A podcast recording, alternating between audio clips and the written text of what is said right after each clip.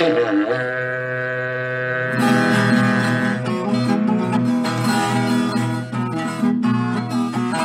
aí, pessoa! Seja muito bem-vindo, muito bem-vinda ao Canivete Cast, o podcast da Nutripura, a nutrição e pastagem que tem como obrigação preparar o pecuarista para o futuro, elevando o patamar da pecuária brasileira diretamente aqui do décimo simpósio Nutripura, acho que o primeiro podcast feito num dia de campo.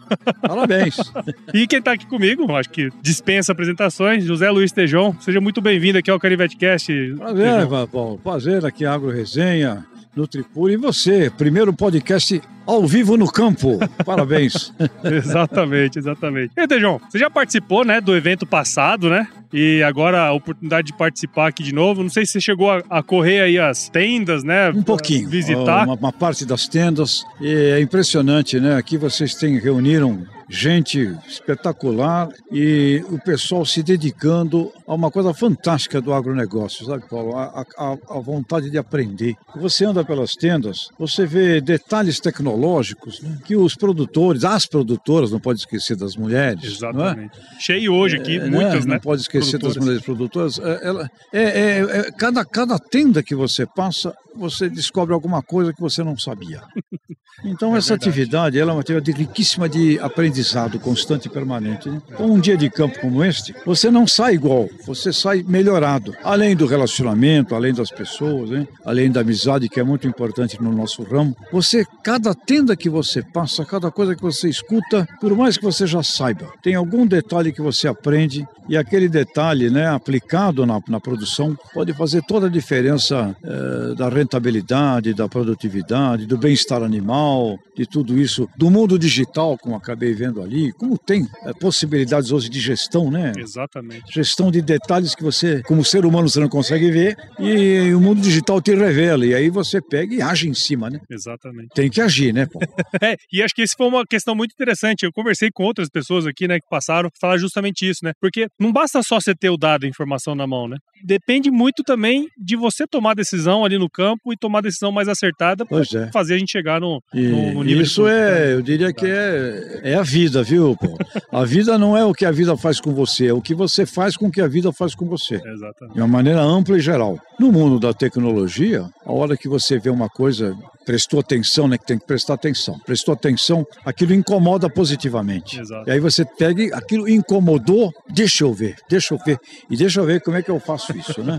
Então dá, um, dá trabalho, né, Paulo? É, é, dá, dá trabalho, muito trabalho, né? inclusive. Né? Tira, tira a gente da zona de conforto. Exatamente. Então, o agronegócio é um incomodador constante, permanente, porque está no mundo da natureza, né? Está muitos fatores incontroláveis que as produtoras e produtores passam. Então, é, é ao mesmo tempo, eu vejo, já estou acompanhando o ramo há 45 anos, e eu sinto na minha vida o quanto que eu evoluí na minha vida convivendo com o agronegócio, né? Porque as coisas que você aprende aqui, leva para a tua vida pessoal também. Sem dúvida. Você também leva isso para a tua família, para a tua vida, para sua, não é? Sem dúvida, então, sem dúvida. É uma riqueza muito grande. E parabéns, Nutripura, né? 20 anos, né? 20 anos de empresa. 20 anos. É, é, eu estava conversando com as pessoas aqui agora, aqui no Dia de Campo, me dizendo o seguinte: olha, é o maior evento de nutrição uh, do, do Mato Grosso, do, do, do Brasil Central. É, eu, eu, me arrisco a dizer que é um dos melhores de eventos de pecuária do, do Brasil, pois sem é. dúvidas, então, né? Isso é merecedor de elogios, porque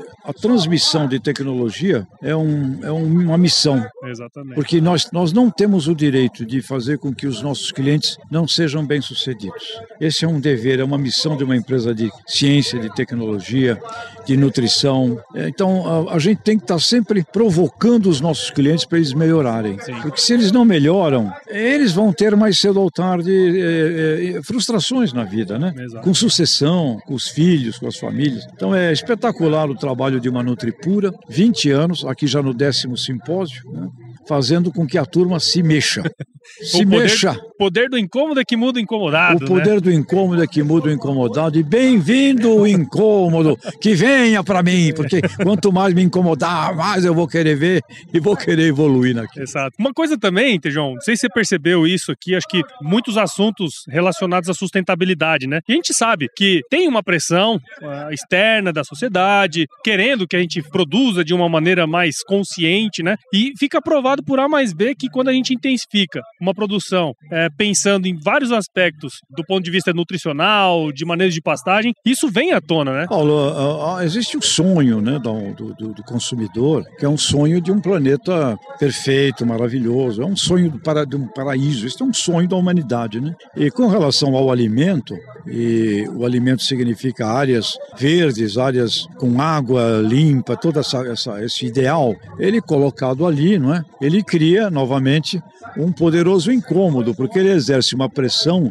é, de transformação na gestão dos produtores. Mas uma coisa que eu observo, Paulo, é quando os agricultores, os produtores, as produtoras, levam em consideração o mundo de alta tecnologia e, ao mesmo tempo, práticas antigas, conservacionistas, práticas que não são novas, na verdade, né? coisas antigas. Quando reúne o, o high-tech, a alta tecnologia, o digital, todo esse mundo novo, a genética, e, ao mesmo tempo, faz uma prática de muito carinho, de muito amor, de muita preservação, o lucro é melhor. Sem dúvida. Eu, sei, eu observo que dá mais lucro. Então, às vezes a gente fica assim meio irritado, ah, estão nos cobrando, não sei o quê, não sei o quê, não sei o quê. Mas quando eu vou olhar, bom, a performance, o desempenho, a lucratividade melhora, melhora o rendimento dos animais, você passa a ser também um fornecedor, que não podemos, aliás, esquecer uma coisa, Paulo, eu tenho provocado muitos produtores, vocês são vendedores. Exatamente. Pensa, não é, pensa que é só.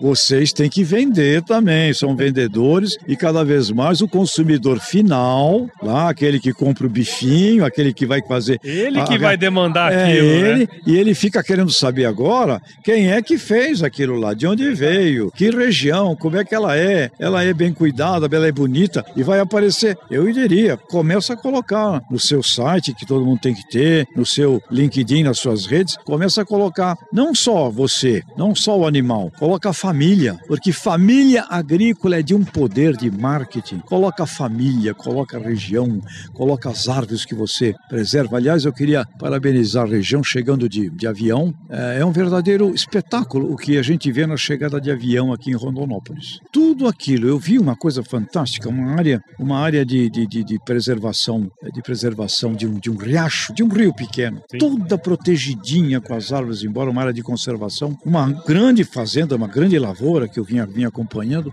com toda a área, a área da reserva. Falei, nossa, isto aqui é um verdadeiro espetáculo, né? É. Um, um, estrangeiro chega e vê isso aqui, é uma é. coisa lindíssima. Como que esses caras produzem tanto? Lindíssima, um espetáculo. Então, é, essas coisas, elas só vêm para o nosso bem. É. Agora, é como a gente acabou de concluir. Incomoda, você tem que mudar a forma de trabalhar, tem que mudar manejo, você tem que ficar estudando, faz, dá errado, refaz, quer dizer, dá, dá trabalho. E como a ciência evolui muito, o conhecimento evolui muito rapidamente e os produtores e produtoras estão numa atividade de risco, atividade a céu aberto, muitos fatores incontroláveis, né? É um vendedor, uma vendedora, mas não manda no preço, né? Quem manda no preço não é ele. É, tem problemas de, de, bolsa, tem problemas de, de, de câmbio, tem problemas de guerras, de geopolítica, tem um monte de coisas que os produtores é, não, não, não têm o domínio ele tem o domínio dentro da sua fazenda, portanto tem que ser muito bom ali. E, obviamente, eu acho que cada vez mais o associativismo também é importante. Importante que produtoras e produtores eh, participem das associações, né, dos sindicatos, porque é uma atividade que precisa eh, de cooperação né, Sem dúvida. conjunta. E, e uma coisa que, que o senhor comentou, né? Você estava na França até pouco tempo, acompanha né, nas redes é, sociais, mesmo, obviamente. Mesmo, e, e, fazendo lá, acho que as aulas, né, que o senhor dá lá na, na França e tudo mais. E eu acho que esse aspecto que o senhor comentou é muito presente lá, né? Trazer a família. Muito é, presente. Da onde é, né? Muito essa Olha, questão local. Muito presente. Famílias de agricultores é um poder de marketing. Você vê isso sendo usado inteligentemente nos Estados Unidos, no Canadá, na Austrália, na Nova Zelândia, na Europa, de uma maneira maneira geral, porque as famílias elas passam uma coisa do carinho, do amor natural, né? Então as famílias agrícolas são muito ricas e muito importantes na forma da comunicação. E eu estava lá, eu dou aula para alunos do mundo inteiro, estávamos lá e tinha lá em, em paralelo o Salão de Agricultura de Paris. Hum, Você vai ao Salão de Agricultura de Paris, primeiro, sim, geralmente está o homem, a mulher, o jovem, a filha, o filho nos estantes, mas uma outra coisa genial que nós precisamos usar aqui, eu diria rapidamente. Outra coisa genial ao lado, vamos dizer agora, do marketing dos agricultores das produtoras e produtores, do dentro da porteira. O que eles chamam lá na França de terroir. Nos estandes, tudo bem, camarada representa lá uma área de gado, uma área de, de ovelhas, outro representa agricultura, outro representa frutas, é, ok. Mas você encontra ali uma coisa genial que é os sabores da gastronomia. A gastronomia da região tal, a gastronomia da região Y, ah, o azeite da região não sei o quê, o vinho de tal região, a champanhe, cidra, que aliás aqui no Brasil deveria. O pessoal da maçã, né? aqui não tem. A turma da maçã, caramba, a cidra é um drink maravilhoso, que o pessoal lá na França bebe muito, na Espanha também. A cidra de tal terroir. Então, isso era muito importante. Nós estamos aqui em Rodolfo Lopes, por exemplo. Eu não sei, qual é aquele prato que é daqui. Aquilo que se faz aqui, que não se faz em canto, aquilo, aquilo que é daqui, ou desta região, desta área do, do Brasil. O Brasil tem isso de norte a sul, da, nos biomas brasileiros, da Amazônia até o Pampa. Nós encontramos vários Uh, várias culturas gastronômicas de drinks, de bebidas, de, de pimentas, temperos, né? de condimentos. Isto eu sinto falta no Brasil. É verdade, é verdade. Porque nós temos que conquistar as mesas. Eu estou voltando de lá com essa visão. Olha, podemos vender commodity, tradings, commodity, bushel de, de soja, de milho, quilos, arrobas bovinas, mas o consumidor não come bushel, não come arroba, não come quilos, Nada não disso. come sacas, não come containers. Ele quer sabor e saúde na mesa. Então é, isso é algo muito importante, eu diria, nas estratégias que o Brasil que precisamos tomar perante o mundo. Nós temos que dominar a mesa do mundo. E dominar a mesa do mundo significa passarmos a promover em todos os lugares que a gente está a cultura daquele terroir como os franceses dizem, Sim. que o terroir é o quê? É o território, é o solo, né?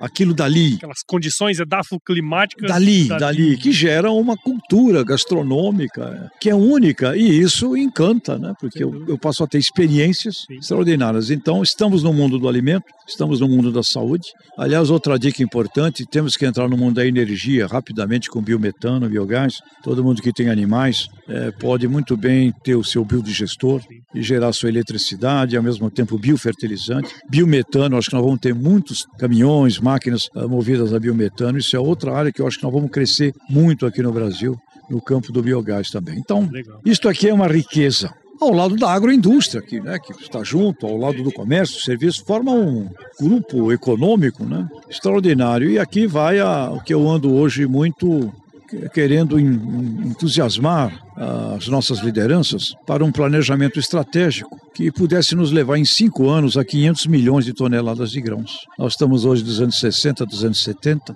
por conta e risco do agricultor, porque com 500 milhões de toneladas de grãos nós temos o alimento do alimento. Hoje você tem problema, se você tiver problema de milho, problema de soja, toda, toda a área da proteína animal sofre, é. sofre terrivelmente. É, é o que está acontecendo hoje. Está acontecendo hoje. Trigo. Nós não precisamos depender metade do que nós consumimos de trigo importado. Eu não estou dizendo para a gente ser autossuficiente em tudo, não. Eu estou dizendo temos condições de dobrar de tamanho que nós fazemos, mas aí precisa de um planejamento estratégico. E a coisa é, pessoal, não vamos esperar por eleição. É. Vamos reunir as lideranças, vamos preparar uma sociedade civil organizada, com gente, tem gente boa no governo, vamos fazer um, uma força para que o Brasil, e nessa hora, Paulo, estou vindo lá da França, uma hora, de, uma hora muito, muito tensa com o assunto da guerra, de dois países importantíssimos eh, como potências agroalimentares, que são agro, eh, energéticos, energéticos que são né, uma crise. Ali, eu não sei se aquilo resolve a curto prazo ou não, mas de qualquer forma, mesmo que haja um cessar-fogo, a desconfiança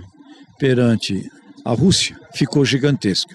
Então isso já está fazendo com que produtores europeus estejam solicitando autorização para plantar numas áreas que eram áreas que ficaram é, de reservas é, ambientais, ambientais não, de reservas é, para recompor a fertilidade do solo. Estão pedindo autorização para fazer isso, Estados Unidos também, que é, bom, eu não posso, eu perdi a confiança, eu não posso depender da Rússia e a Ucrânia, mesmo com cessar-fogo, a devassidão lá é gigantesca. Então são dois países muito importantes no mundo do alimento, além da energia, que estabelecem uma crise de segurança de oferta de alimentos. Sim. E aí eu vejo que quando eu venho aqui, venho para um lugar desse aqui, Mato Grosso, aqui na região de Rondônia, o av- o avião sobrevoando, estamos aqui nesse dia de campo, falei, nossa senhora, o Brasil tem que se apresentar para o mundo como sendo o lugar da segurança agroalimentar planetária. Nós temos tudo para... Pessoal, o mundo tem conflitos, o mundo tem incerteza e segurança, nós somos o Brasil. O Brasil tem um plano em que nós vamos buscar 500 milhões de toneladas de grão, tanto de fruticultura,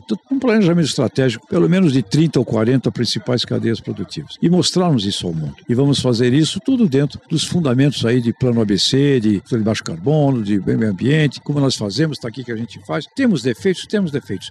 Mas nós fomos e somos, na grande maioria, eh, em busca da perfeição. Essa, esse posicionamento do Brasil perante o mundo nesse momento seria de uma riqueza genial. Até porque, outra coisa fantástica do Brasil, quando a gente vai lá fora a gente sente isso, é que aqui no Brasil veio, vieram pessoas de quase todos os países do mundo. É. Eu não sei quem é teu avô, Meu avô é japonês. o teu avô é japonês, imagina. Ah, o- os meus pais, imigrantes, espanhol, alemão, português, que eu fui adotado por um casal né, de português e uma lemoa. A minha mãe, originada biológica espanhola. E onde eu criei, me criei, desenvolvi na minha infância, era um bando de imigrantes. Negros, negros, eh, caiçaras, né, eu sou de Santos, na minha rua ali, eh, tinham negros, caiçaras, praticamente índios do litoral, com italianos, espanhóis, tchecoslovacos, eh, iugoslavos na época, tinham tinha um casal de francês, tinha um casal de inglês, português. Nós éramos uma grande mistura. Exato. Nós nascemos de praticamente todos os povos do planeta Terra. Isso é algo que a gente quase não, não, não, não lembra e não fala, mas eu estava lá num encontro lá com mil jovens lá na França e vem essas pressões. Ah, Brasil vocês estão produzindo muita soja, aí vocês estão destruindo a Amazônia, não sei o que. Ah, Não, não é verdade. No Brasil tem, existe crime, como tem em todo lugar. Eh, Nós não, não tem mais do que 2% de, de produtores que podem estar fazendo coisa errada, 98% é absolutamente correto e legal. E quem faz coisas erradas são bandidos, criminosos, não são eh, produtores, não é? Tá na esfera judicial. É, tá na né? mudou, quem tem que tomar conta disso é a polícia, não, é, não, não tem nada a ver com agricultor. E aí eu falei, olha, outra coisa, quando vocês falarem de Brasil, aí eu fiz essa pergunta. Era um grupo de jovens internacionais. Quem é do Japão aqui? Aí levanta a mão. Quem é da África? Levanta a mão. Quem é espanhol? Quem é português? Quem é italiano? Quem é alemão? Quem é quem veio lá do leste? Zonas como Tchecoslováquia, Yugoslávia. eh, Quem é veio? Um monte de gente. Levanta a mão. Todo mundo levanta a mão. Pessoal, com certeza algum ancestral seu foi lá. E ele foi para lá, pessoal. Ele não foi rico, não. Ele foi para lá com fome. Ele foi para lá fugindo de muitas misérias, de muitas desgraças. O Brasil reuniu esse pessoal. Foi duro, sofrimento. Esse pessoal reunido criou um país que com todos os nossos problemas. Nós estamos dentro das 20 maiores economias do mundo. Feito por quem? Avós, bisavós, tataravós de vocês. Então, quando vocês pensarem em Brasil, sempre desenvolvam no seu coração um pouco de carinho, porque alguém da tua família ou alguém de algum conhecido, com certeza foi um imigrante ou passou por lá. Meu pai fala muito isso, Sérgio. Teu Meu pai pai fala? fala muito isso, porque é o seguinte, é, a minha família veio no pós-guerra, na Segunda Guerra, né? Meu avô e minha avó vieram no pós-guerra. E ele falava justamente isso, né? Ele, olhando o conflito de longe, né? Falava assim, pô, os países que perderam a guerra é, precisavam se reconstruir, né? Nossa, e o pessoal precisava vir para outro lugar. E o Brasil era um dos aliados que tinha terra. Então o pessoal veio para cá, veio, veio, veio e fez E tudo isso, né? enfrentou toda uma situação Exato, de, de clima e doenças, etc., Sim. com muito, com muito heroísmo. Mas está aqui. Aí você vem hoje aqui, puxa vida, eu não sei se o jovem, né, o jovem que nos, que nos escuta aqui, se ele talvez pudesse parar um pouco para também pensar isso. Sim. Eu estou hoje aqui usufruindo de muitos guerreiros, Exato. de muito sofrimento, desde a origem lá atrás até gente que 40 anos atrás, pessoal, o que, que era Mato Grosso 50 anos atrás, né? Não era nada. E eu falo isso não com nenhum sentido assim de xenofobismo, de olha, eh, de nacionalismo, não, não é. É uma coisa muito interessante, de fato. O Brasil é um- uma riqueza espetacular. E nesse sentido, que eu estou muito batalhando hoje, é, pessoal, vamos, precisamos de um plano estratégico, isso não se faz sem um plano estratégico, mas vamos dizer para o mundo que nós, de fato, somos a potência agroalimentar, a potência agroambiental para a segurança do mundo e que jamais usaremos isso contra nenhum povo. Ah, é um sonho, né, É Paulo? um sonho, é um estamos sonho. aí, Tamo estamos lá, aí. estamos no caminho, olha isso aqui. quem diria que a gente faria um negócio como esse há 15 anos atrás? Nem imaginaria que uma é, propriedade eu- pudesse produzir 70 arrobas por É hectare. verdade, eu, eu trabalhava muito tempo, trabalhei muito tempo na Jato, trabalhei na Grosseries, até 1990 como executivo. E até 90, Mato Grosso, a gente ia, ainda era junto, né? A gente ia até Campo Grande. Cuiabá eram os distribuidores, vinha raramente. Você não tinha nada para cima. Eh, Tinha mais, tinha uma, tinha uma pecuária muito solta, né? Sim. Arroz de secção. É. Nossa, que, que mudança de 1990 para hoje. Hum, que Este- 30, 30 anos. Este Brasil Mudou. Central é, virou o maior estado agropecuário do Brasil, mas não só isso. Ele é o maior estado produtor de grãos e de proteína do planeta Terra. Uhum, Exato. Fantástico. Fantástico, fantástico. Muito bem, Paulo, é Muito isso bom. aí. Feijão, muito obrigado por participar com a gente aqui desse Canivete Cast. Canivete. Canivete Cast, pra gente finalizar aqui, como que a gente pode encontrar você, redes sociais, deixa aí Ah, o seu- meu e-mail, tejon, meu nome, tejon.tejon.com.br. Dá um tejon lá no Google que vai, que vai aparecer. Se aparecer coisa ruim, você deleta, Deleta. viu? Só pega as coisas boas que aparecem lá. Muito obrigado. Tchau. Foi um prazer ter você aqui. William Paulo, sucesso. Sucesso.